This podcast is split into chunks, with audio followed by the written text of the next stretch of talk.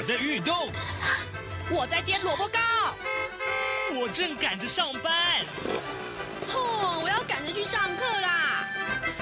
这个时候，我们都在听夏志平制作主持的《早安台湾》。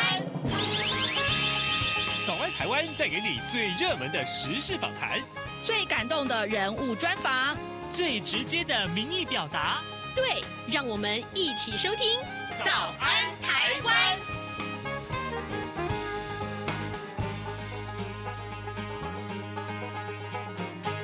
早安台湾，我是夏志平。今天是二零二三年的十月十二号，星期四，礼拜四，我们进行的是刘碧荣时间这个单元。待会儿呢，志平要为您连线专访。东吴大学政治系刘碧荣教授，我们请刘老师为我们解说最重要的新闻外电了。这个礼拜当然所有的焦点通通锁定在啊、呃、哈马斯组织啊，这是一个巴勒斯坦的激进组织哈马斯。那么它大规模的呃陆空联合攻击了以色列，造成了非常惨重的伤亡。这件事情引起了国际非常多的关注啊，所以待会儿我们就请刘老师来跟大家解说。也许你。真的不太清楚啊，这个以巴到底是怎么回事呢？哎，其实有脉络可循。好，在跟刘老师连线之前呢，志平有一点点的时间来跟大家说一说各平面媒体上面的头版头条讯息啊。首先，我们关注的是《自由时报》上面的头版头条。哎，你很为了这个呃诈骗的事情而担忧吗？呃，《自由时报》今天的头版头条为您来看到的就是，呃，《自由时报》昨天呢举办了这个二零二三年台湾资本市场论坛，它的主题是透视诈骗全面反击。蔡英文总统他亲自莅临啊，致辞指出说，政府和电信业者共同合作，新增加了拦阻的机制。啊，今年前八个月啊，呃，拦阻了超过了五百五十万则的诈骗简讯。那么境外电话诈骗呢，也拦截超过一千五百七十万通。那数位部呢，最近在规划政府专用短码简讯平台一一一一，那么也这个要在。进入到最后的这个测试阶段了啊！预计十月二十四号就会正式启用，这也宣示了政府打诈的决心啊！这是《自由时报》头版头条。另外，我们看到《中国时报》和《联合报》头版啊，都呃头版头条都关注的是蛋鸡蛋的问题。哎，鸡蛋问题好像。还没有完全结束啊！我们来先来看看《中国时报》。《中国时报》上面提到的是农业部执行鸡蛋进专案进口啊，引发了很多的争议。那甚至于发生进口蛋掺入了本土蛋的蛋。这个混合食安、混合蛋液的这个食安危机，农业部呢，呃，这个这个代理部长陈俊记昨天首度松口表示说，国内鸡蛋安全的库存啊，不一定要由政府来做，可以透过调降关税，让贸易商呢是。这个呃本土的这个需求来自行进口，那政府就不再一肩扛起这个责任了。这个举动呢，可以说引发了本土蛋农的反弹呢。蛋农们表示说，听到农业部打算降低鸡蛋的这个呃关税，大家都搓了一蛋啊，意思就是都真的是呃发抖啊。呃，农业部应该要保护。鸡农，而不是调降关税。先前呢，多次干预鸡蛋的涨价，那之后又要调降关税，这实在是本末倒置。这是中国时报为您关注的鸡蛋的话题。那么联合报呢，同样是关注这个。鸡蛋，不过它这个标题是说进口的冷冻蛋液没有招标啊。那立法委员质疑这个畜产会是绕过了采购法。好，那这到底怎么说呢？联合报的内文是提到了农业部的这个专案进口蛋争议不断。国民党的立法委员吴怡丁昨天呢揭露了说，冷冻蛋液必须依照政府采购法的规定，但实际上呢，中央畜产会从二零二一年到二零二三年一。共有五笔的冷冻蛋液进口，通通没有公开招标，这是质疑畜产会绕过了政府采购法。但是，呃，呃农业部则是回应指出说，其实这是自有资金啊，并不受相关的规范。这是农业部的回应。联合报也为您关注这样的话题。呃，另外我们特别也看到了，就是呃，《自由时报》呃上面的一个相关的议题是说，呃。我们看到被告发啊，泄露这个国防机密，那么这是有关于这个立法委员马文君呢啊，应该被这个高检署列为他自案被告，这就是有关于这个呃国造前舰的泄密的问题，这个话题当然也受关注。现时间是早晨的七点零五分三十三秒了，我们先进一段广告，广告过后马上跟刘老师连线喽。央广每周四晚间九点半到十点播出的《这样看中国》节目复查时间，感谢听友长期的收听与支持。由于众所周知的因素，复查目前无法主持，因此特别情商从事出版工作多年，曾荣获二零一九台北国际书展大奖编辑奖，目前担任左转有书书店店长的王嘉轩代班主持。各位听众朋友，大家好，我是王嘉轩，欢迎收听每周四晚间九点半到十点播出的《这样看中国》复查时间。多元角度、精彩丰富的节目内容，请锁定《这样看中国》节目。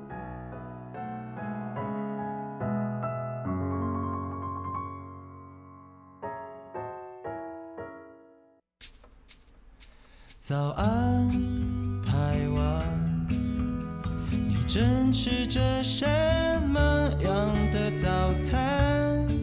吐司加火腿蛋，咬一口，然后收听中央广播电台。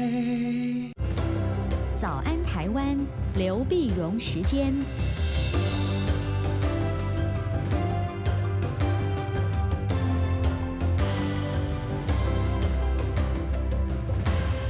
这里是中央广播电台台湾之音，您所收听的节目是《早安台湾》，我是夏志平。此刻时间早晨七点零七分二十四秒了，各位听众，我们此刻要为您连线东吴大学政治系刘碧荣教授，我们请刘老师为我们来关注最重要的以巴的这个冲突啊。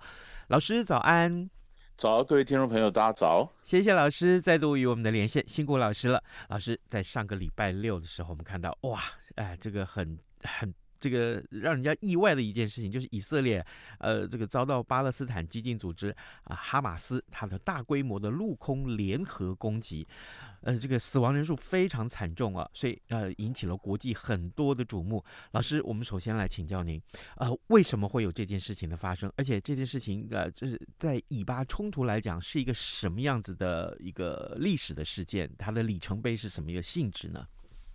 对，那么如果如果说是如果单就单就以巴冲突来讲的话呢，那当然了，这个呃以色列建国，然后巴勒斯坦的在巴勒斯坦地方建国，巴勒斯坦沦为难民嘛，那难民呢，所以巴勒斯坦一直是希望能够能够也希望能够建立他们自己的国家。嗯，但以巴冲突呢，几十年打下来就是没有办法这么达成一个共识啊。那么我们晓得这个巴勒斯坦的。呃，就是以色列的这占领区啊，其实分成两块嘛，一个叫约旦河西岸，一个叫加沙走廊。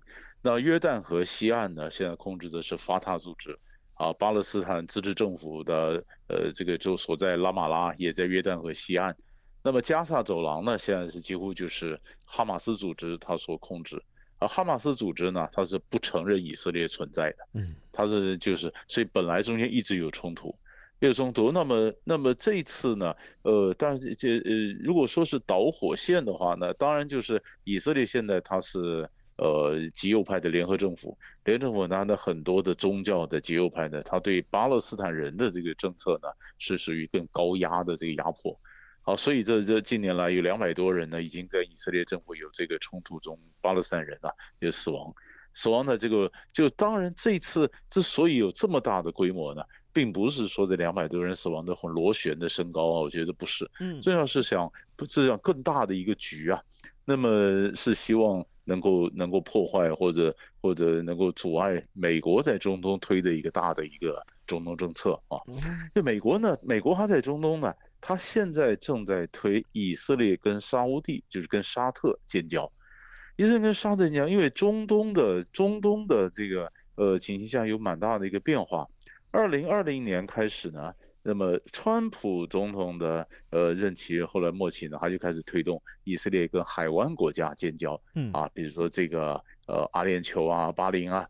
那么以色列现在逐渐阿拉伯国家呢，呃过去有个共识啊，就是以色列如果要跟阿拉伯国家建交，你得先解决巴勒斯坦问题。嗯，可是巴勒斯坦问题几十年都解不了啊。是啊，那那么你你说那聪明的脑袋，各国都有多少聪明的脑袋集思广益，这这就是解不了嘛，就是解不了。那结果阿拉伯国家觉得说，那我们干嘛老被巴勒斯坦人所绑架呢？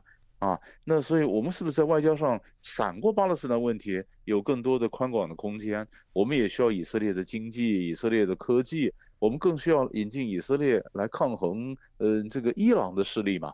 所以呢，你看以色列他闪过了巴勒斯坦问题，跑去跟阿联酋建交，跟巴林建交啊。那这中间呢，当然，呃，你说看着地图来讲，以色列如果他是飞到阿联酋，他得经过沙特的这个领空啊，沙乌地阿拉伯的领空，那沙特当然也是默许了。嗯，那沙特呢，当然，当然这个王储呢，MBS 啊。嗯，他们也是希望说，哎，那这样子跟以色列建交，那这样帮忙，那是不是美国这边，那你这样这个局，那我这政策的改变，美国你要给我些什么东西？嗯，啊，当然要想从以色列得到东西，从美国得到东西，因为现在中东这个情势在改变，啊，那那于是他想说，我们呃美国现在要逐渐要，呃，可能要撤离中东啊，美国自己有页岩油的开采成功了，不再那么依赖中东的石油了哈，那美国可能要离开，那离开那中东国家得走自己的路啊。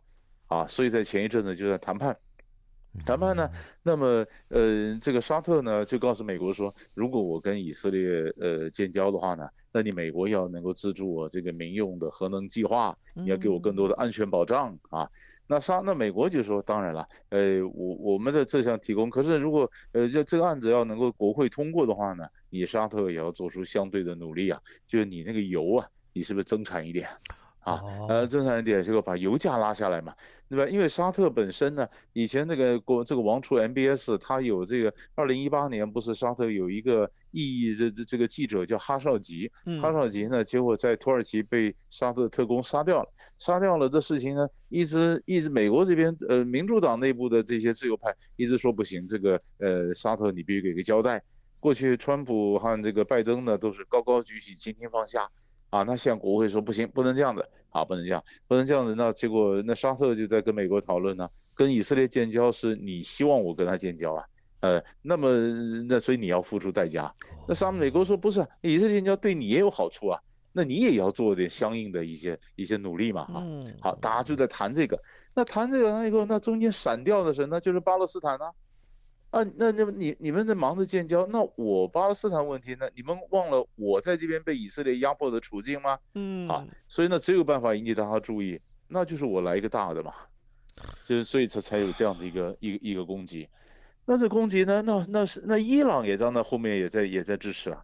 伊朗为什么呢？因为如果说沙特真的美国这个局要是能够都成的话，那你想呢？美国跟呃，然后这个美国跟以色列是盟邦，那以色列呢，它跟埃及是有邦交的，嗯，那在跟呃，在跟顺利的跟这个海湾国家要建立起良好的关系，关系夯实了，那。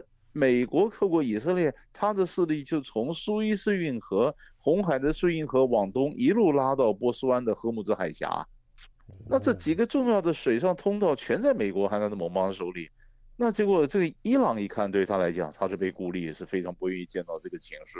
嗯，所以伊朗可以跟沙特和解，比如说习近平调解了，伊朗跟沙特和解。可是伊朗呢，他还是认为以色列的这个问题是主要的敌人呢、啊。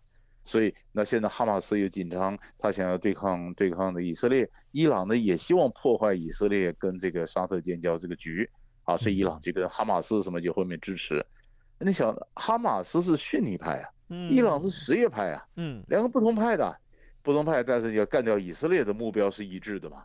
啊，所以他们就在八月份开始在贝鲁特就有好多次聚会，伊朗也把他这个呃呃这个这个帮呃海外的这些这些小老弟们呐哈呃比如说真呃黎巴嫩的珍珠党啊啊或者其他各地的这个什叶派的这个民兵啊或游击队啊呃政党啊都找来开会，开会说怎么样跟哈马斯协调，然后怎么样把武器偷运到以色列内部，怎么样从海上空中路上的穿透渗透到以色列，啊，然后怎么发动攻击，他开了好几次会。那现在最最让人不解的就是你那好几次会，我们说没有不透风的墙啊，那为什么以色列引以为傲的你的那个情报组织穆萨德是完全被蒙在鼓里呢？还完全不知道呢？这就是大家全世界都感到很纳闷的事情呢。啊，那结果这个事情一攻攻击以后，那当然你说一攻击以后，那沙特那边的王储控制的一些报纸，沙特的报纸一些社论就批评哈马斯啊，就说你这个战争是没用的。啊，你是没用的，而且而且你这个是在发动战争，你不但没办法建国，造成巴勒斯坦人的这个平民的苦难，更重要的是你便宜了波斯人呐、啊。我们阿拉伯人自己谈起来，自己解决我们跟犹太人的问题，你扯波斯人进来干嘛呢？嗯，啊，那可是问题是阿拉伯世界里面呢，我们说阿拉伯世界有变化，可是变化还是不够深呢。那一下子，如果看到大批的难民这样子就跑出来，然后很多的人，这个这个呃无辜的百姓啊，生活缺水缺电，然后然后死伤，那所以阿拉伯世界在整个中东一片哗然，一片哗然呢，就支持支持哈马斯。嗯，啊，那你说从这点来讲的话，哈马斯又把中东呢，我们平常连经济学人又讲新中东，现在一个战争把打回原形了，又回到旧中东了。哦，原来如此。所以他现在现在就看了，你说你说现在我们就看什么呢？你说嗯，这个我们刚不讲吗？伊朗在伊朗在后面有支持，美国媒体都美国媒体都有报道，但是呢，美国国务院说没有证据，啊，那那为什么没有证据呢？因为一旦美国国务院说有证据坐实了，伊朗在后面支持，那以色列很可能就要报复伊朗啊。因为报复伊朗，以色列一打伊朗的话，那个就变成中东大战了，而不是以色列跟哈马斯的问题啊。是吧？然后美国的美国现在派了两艘的航空母舰去啊，先是福特号啊，后来这个艾森豪号也过去了。嗯，好了，那过去到地中海以后呢，怎么办呢？你说支持，但是美国如果真的介入的话，也门这边亲伊朗的这个美这个叛军，还有伊拉克里面亲伊朗的民兵，就表示，那如果美国这边介入的话，我们就开始杀美国人。啊啊，那如果这样的杀美国人，然后你再看，那那么以色列的北部是黎巴嫩的真主党，那真主党会不会也扯进来呢？嗯，所以是真主党扯进来，那到时候伊朗也坐不住了，比如伊朗也扯进来。那更更重要的是，美呃这个现在封锁加萨走廊，加萨走廊的人老百姓何其无辜啊！嗯，那老百姓老百姓两百多万老百姓等于你被两万多哈马斯绑架了嘛？啊，呃哈马斯说就跟老百姓说放心，你们虽然是呃痛苦啊，但是最后的结果是更好的。那可是老百姓现在缺水缺电，然后无辜百姓死亡，那怎么办呢？怎么办？过去以色列就曾封锁过加萨走廊，嗯、然后呢？土耳其出来说，我要冲撞以色列，我要运补给品，所以土耳其说我在中东我也要担任领导的角色，所以土耳其跟以色列的关系就曾经跌落到谷底。好了，你现在再封锁一次，那土耳其是不是再来冲撞一次？是吧？那。那这中国大陆对中东也有局啊。中国大陆本来是本来不是调解了调解了这个呃这沙特跟伊朗的这个这个和解，三月十号和解，他中国大陆很高兴啊，很高兴以后他下一步还想再调解以巴冲突啊。所以巴勒斯坦自治政府主席阿巴斯六月份访问了北京，跟习近平也见了面啊。那习近平本来叫纳塔雅胡，你是不是这个月底也到北京一趟啊？那中国也希望说美国调停不了的以巴冲突，中国可以调解啊。那现在战争一打了以后，中国也尴尬了，大陆那就我看纳塔雅胡也不会去了，那是那那这个中国要调解以巴冲突也没那么简单呐，对吧？那所以那现在人家讲说，我们刚不是讲吗？巴勒斯坦是两块嘛，一块是约加萨，一块是西岸。对，那加萨这边打起来，那西岸这边怎么办呢？哦，温和派的法塔。法塔，那如果说今天是嗯加萨走廊，哈马斯说我代表巴勒斯坦人发言，那法塔要不要发言呢？法塔是温和派啊，而且我们也看法塔会不会也扯进来？那法塔的那个主席阿巴斯不是六月份刚去中国访问吗？然后他现在又说，哎，我跟俄罗斯要签订什么协议？那本来要去俄罗斯，俄罗斯那边说，哎，还没有还没有确定。那现在外界也在看了，俄罗斯要不要也掺进来啊？俄罗斯打乌克兰呢，那是不是也要再掺进来中东啊？哇，那大家都是摩拳擦掌，都想找机会见缝插针，所以一盘棋就整个乱掉了，好多人的想法通通都被打在地上，都没有了。哇哦！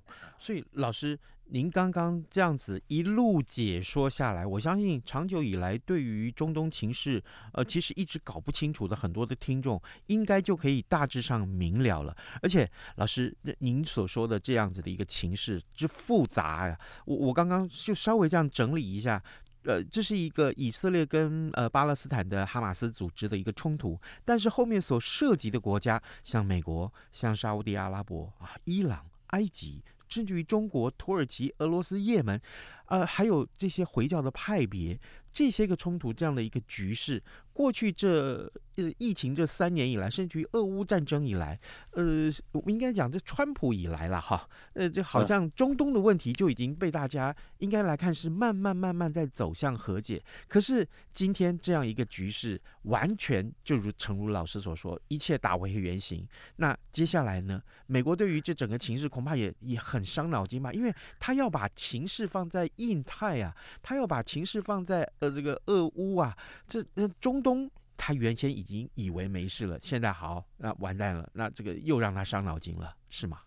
是啊，所以现在现在的问题就是，你看啊，所有的媒体都在讲说，哎，那当初讲到说，呃，让巴勒斯坦建国嘛，约旦国王呢也还也在讲说，巴勒斯坦如果不建国的话，中东冲突永远解不了啊。嗯，这些东西都讲了几十年了。是。对，就是你你谈到两国啊，巴勒斯坦建国，两国的解决方案或什么。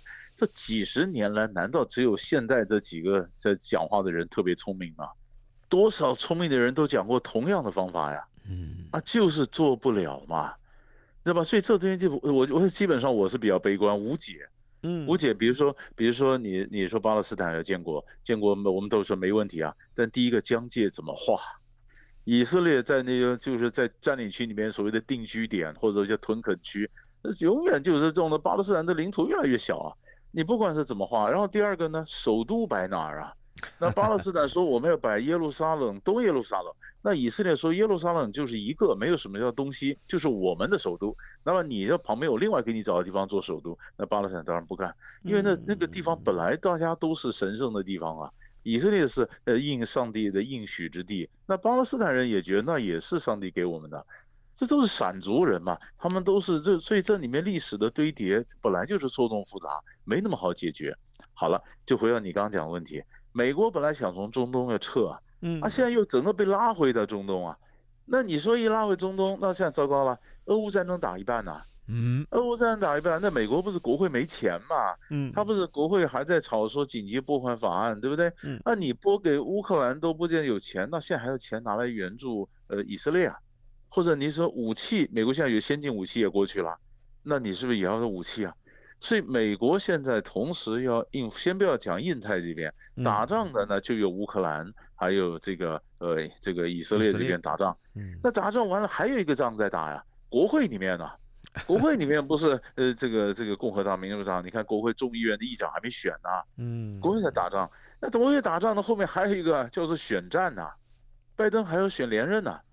啊，你说两场这这真的战争，然后还有国会两党的这个选战，各个战争焦头烂额。老总统已经八十岁了，他拜登老拜登要应付这么多问题啊，那你说不是一个头两个大吗？所以美国总统也不好干呐。嗯，这个这个太太多的问题。好，那这样的那现在没哪有时间管乌克兰，哪有时间管到台湾呢？那你说这，所以所以所以你很清楚的举一摆出来，你发现美国的外交重中之重还是犹太人嘛？他怎么你你再怎么样，犹太以色列的分量会比乌克兰呃可可差吗？乌克兰根本比不上以色列的这个分量啊！啊，印太这边也是一样啊，所以整个又好像一场战争把很多的新的布局又把它拉回去了。嗯，所以从头再来过一遍。那到底是战争怎么结束？也是我们在看啊。是是，老师，我们还有一点点时间。那这个这个冲突，我们可不可以来看？就是说，我们讨论到这个俄乌战争的时候，它对全球的经贸是影响非常非常的重大，甚至于也之前老师您所提到这个呃能源地图的整个改写。那以巴冲突的这个事情，它对于全球经贸恐怕也会有一些某种程度的影响吧？是，所以中东有问题就是油价嘛。哦，那所以我们就看它油价或者影响，然后我们还要看它到底扩大到多大，嗯，还扩大多大，有几个国家会卷进来。如果你说中东一路卷进来，你看这这里面原来原来哪些国家的就是经济会受到影响？啊，那么这个我们讲说能源这个战战火一来，这整个整个它是联动的嘛。嗯，那你说你说你说刚我我们再加再多讲一点点，印度也受到影响啊。啊，G 二零开 G 二零开会的时候，本来在场外，那印度跟美国、欧盟是没开会，说了另外建一条新香料之路，对不对？嗯，就是新的一个一个是一个从从印度到中东到然后到东欧什么这样拉上来，经济走廊，经经济走廊再拉上来，经过中东啊，中东一打仗，经济走廊拉不拉呢？对不对？所以他那条本来是要对抗中国的一带一路啊，对抗印巴经济走廊啊，啊，你这个拉不上去啊。那可是你说印度拉不上去，那中国的一带一路呢？中国一带一路，你说我由东往西走啊，往东往西也是要经过中东的战火，中东一打仗，中国一样走不出去啊。啊，你说这些这些，这整个就是中国的局、印度的局、美国的局。呃，全部就破坏了，就是就是哈马斯五千个火飞呃火箭一打出来，一场也发现哦，原来真正的关键火药库这会影响全球大局的，这才是中中东啊，不是不是我们这边亚太啊或者台海啊，这是一个关键啊，哇。这个难怪啊，这个这件事情发生之后啊，我们看到各平面媒体也好，电子媒体也好，都用非常大的篇幅来报道。呃，更何况，呃，老师这个也也花了这么多的时间来为我们解说。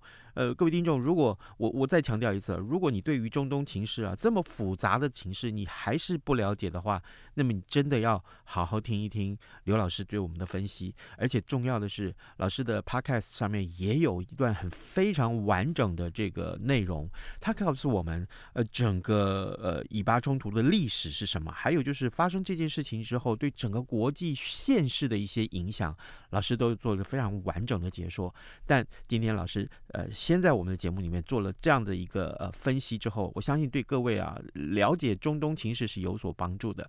也谢谢老师跟我们的分享，老师辛苦喽，谢谢，谢谢，谢谢。早安，台湾，你正吃着什么样的早餐？吐司加火腿蛋，咬一口，然后收听中央广播电台。早安，暴马仔。这里是中央广播电台台湾之音，您所收听的节目是《早安台湾》，我是夏志平。此刻时间早晨七点二十七分三十四秒啊，来，我们来看看其他重要的新闻啊。呃呃，首先看到是中国时报今天头版告诉大家，哎，这个景气复苏了吗？啊，终结了连十二次的这个衰退，九月份的这个出口贸易啊，是是这个呃翻红了。财政部昨天公布了海关进口贸进出口贸易的统计，九月份出口是三。百八十八点一亿美元，那么终止了十二个月的衰退啊、转为年增百分之三点四。但是呢，相较于二零二一年同期的话呢，来相比还是衰退的啊。那么所以说，呃，这个要接下来看十十月份的进出口的这个总额来看一看，是是不是会在翻黑啊？这是一个很值得大家关注的话题。另外呢，另外呢，我们看到是呃前几天呃大家在关注的这个国防部啊，在修订了这个国军的军事投资建案作业规定。那么在迫切性建案呢，增列了国防部呃报经行政院核准的话呢，是可以以第一预备金来支应已经超过预算编列时程。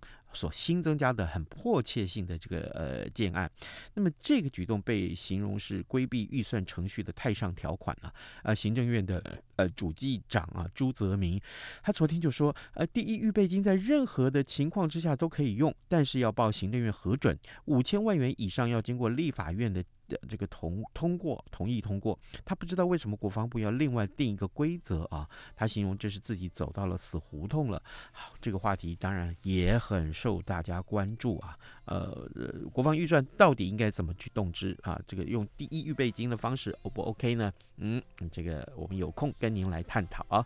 今天节目时间也差不多到了，跟您说拜拜，咱们就啊明天再见喽，拜拜。不管是一二三四二二三，是精神打不起，加上的水果。bagel 而 iced tea，你选一样能让你醒一醒。反正过了十二点，好多一样被丢弃。